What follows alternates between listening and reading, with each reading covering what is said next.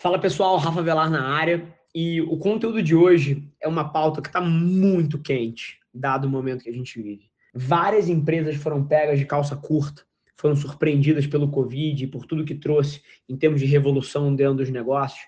Mas é interessante porque quem se preocupou em responder perguntas difíceis, em olhar para frente e preparar o seu negócio para onde o futuro estava indo, estava muito mais bem posicionado do que a média para lidar com tudo que aconteceu.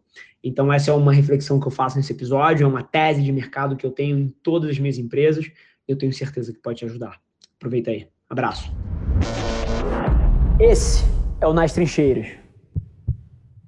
Se o aprendizado da outra crise eventualmente foi o que, que você pode fazer quando o seu negócio não está indo tão bem, você precisa corrigir agora, o aprendizado dessa crise que eu estou tirando é que, cara, eu ter tomado várias decisões corretas nos últimos dois anos em relação a essa minha empresa, cara, tá me fazendo passar por essa crise e com toda a empatia pelo que acontece em termos de saúde pública e, porra, e, e perigo de vida, etc. A minha esposa é médica, então, trabalha no Sistema Único de Saúde, trabalha no SUS. Então, assim, acredite, a situação do Covid está dentro da minha casa. Eu tenho um pulso muito forte de realidade por causa dela.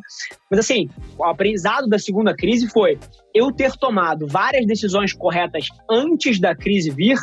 Cara, tá fazendo essa crise ser um passeio no parque pra gente. Literalmente. Ou seja, no meio da maior crise do Brasil, a agência está batendo recorde atrás de recorde, atrás de recorde de faturamento e projetos e etc. E aí, assim, duas coisas. O que você tem quando você tem um partnership, e a gente tem mais ou menos umas 11, 13 pessoas, agora não sei exatamente o, o número, mas que estão dentro de um programa para se tornarem sócios. Cara, em vez de só eu ser o guardião da cultura e o guardião da empresa. Eu tenho 13 caciques iguais a mim que defendem essa porra tão forte quanto eu ou mais. Então, cara, na hora do aperto, essas são pessoas que lideram na frente, que, cara, acalmam os outros. E, e assim, na hora que ele é confrontado entre fazer um call de 40 minutos com alguém que não tá bem, ou ter, ter que alinhar um projeto que não é tão dele, e ver Last Dance na TV, esse cara é um cara que escolhe a empresa porque a empresa é dele. E aí isso facilita horrores. Segunda coisa, tem certas indústrias que estão reagindo de maneira anticíclica a, a esse evento, né? Você pega, por exemplo, os escritórios de advocacia, cara, estão bombando, porque tem muita gente querendo fazer movimentações, está tendo consolidação, tem empresa entrando em recuperação judicial. Então, pô, os escritórios estão bombando de negócio. Cara, no nosso modelo de negócio, que a gente passou talvez os últimos dois anos se posicionando como a agência que compreende a internet, compreende as engrenagens de formação de opinião é, do mundo moderno, o que aconteceu é que a galera está cancelando o comercial de TV e está batendo na gente para entender o que, que a gente pode fazer. E o dono de um dos maiores varejistas de moda do Brasil, cara que gastava dezenas de milhões de reais em mídia na TV, agora ele viu que o e-commerce dele está com 60% de usuários únicos e que esse é um driver de receita direto para ele, direct to consumer, e ele agora quer reverter 80% da verba que era de TV para a internet. E a mídia veio para gente. Então, assim, tem algumas coisas que é você posicionar o seu negócio para o que o futuro vai ser antes que o futuro venha e te coma a bunda, é uma coisa extremamente inteligente de ser feita. Extremamente inteligente. E eu acho que é um pouquinho do que a gente está fazendo. Exemplo. E aí, galera do podcast, Rafa Velar na área. Para tudo. Igual o João Kleber. Para, para, para, para, para, para. Para tudo.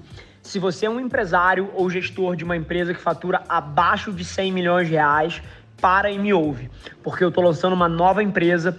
Centenas de vocês ao longo dos últimos dois anos que quiseram contratar a Avelar não conseguiram, porque a Avelar ela é focada em marcas globais, em empresas muito grandes. Mas agora vai ser possível.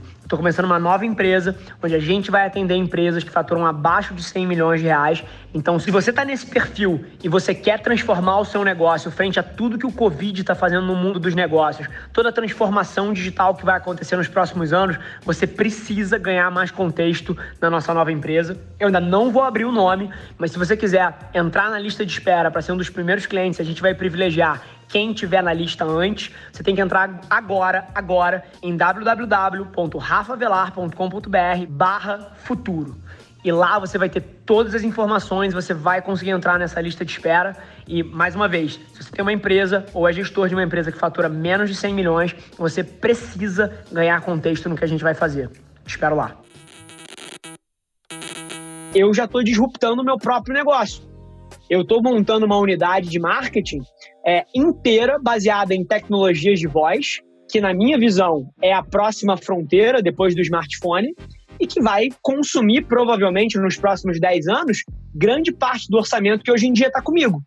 Só que eu já montei essa unidade de negócio de voz e IoT. E na hora que isso vier, eu vou tirar o market share de mim. Eu não vou esperar alguém abrir essa agência de voz e tomar o meu mercado. Então tem algumas missões aqui que eu acho que são essas. Assim, o quanto mais, a primeira em relação à gestão e cultura, o quanto mais você conseguir trazer as pessoas para dentro do sonho com você, mais fácil é você passar por momentos difíceis. E por várias vezes a forma correta é você abrir um pedaço desse sonho para que eles possam ser donos desse sonho juntos. E número dois, na ponta de passar por crises, tem a ver com você ser o agente da sua própria crise, né? O seu modelo de negócio futuro ser o que está disruptando o teu modelo de negócio atual. Eu acho que é um pouco dessa dinâmica que eu estou vivendo aqui. Eu me preocupo super pouco em prever o futuro. Exemplo para você. Lá atrás, três anos atrás, quando eu escrevi o artigo sobre TikTok, antes de qualquer pessoa na face da Terra falar de TikTok, é, eu não estava prevendo o futuro. Eu tirei da minha experiência empírica que tinham uma porrada de gente jovem que usava um aplicativo que eu não conhecia e eu fui fazer o meu dever de casa em cima de que aplicativo era esse e começou mais nos Estados Unidos, depois veio para cá. O TikTok já roda no Brasil há 3, 4 anos, chamava Musical.ly. Mas em nenhum momento eu tentei prever o futuro, eu estava reagindo às coisas que eu já via. Então, essa é a primeira coisa. E em termos de voz, sim, vou perder zero minutos tentando prever o futuro. O que eu te digo que vai acontecer é: a gente vai trocar várias das experiências que a gente faz hoje em dia por interfaces audiovisuais para interfaces de voz. Simplesmente porque é mais fácil, porque economiza tempo e a gente valoriza tempo como seres humanos. Então, coisas que vão acontecer. Várias das experiências que você tem com marcas hoje em dia seja com uma plataforma de entregas, seja com um, uma plataforma de ride sharing, seja para consultar o seu extrato do banco, o que quer que seja, a gente vai substituir isso por comandos de voz, interfaces de voz que no momento estão na sua juventude. Quando você fala com uma plataforma de voz hoje em dia, se ela não está muito bem feita, e 90% delas não estão, você tem aquela sensação, cacete, que negócio lento aqui, pô, não tem todas as opções, ela não entende o que eu falo, mas a gente está chegando num limiar onde quando o projeto é bem feito, essa experiência em voz já é totalmente sem fricção. Tem várias marcas lá fora que já tem cases alucinantes nas costas disso.